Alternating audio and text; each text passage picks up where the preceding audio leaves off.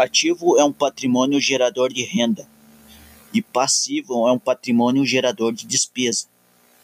Por exemplo, o carro é um passivo, que ele custa IPVA, seguro, depreciação e por aí vai.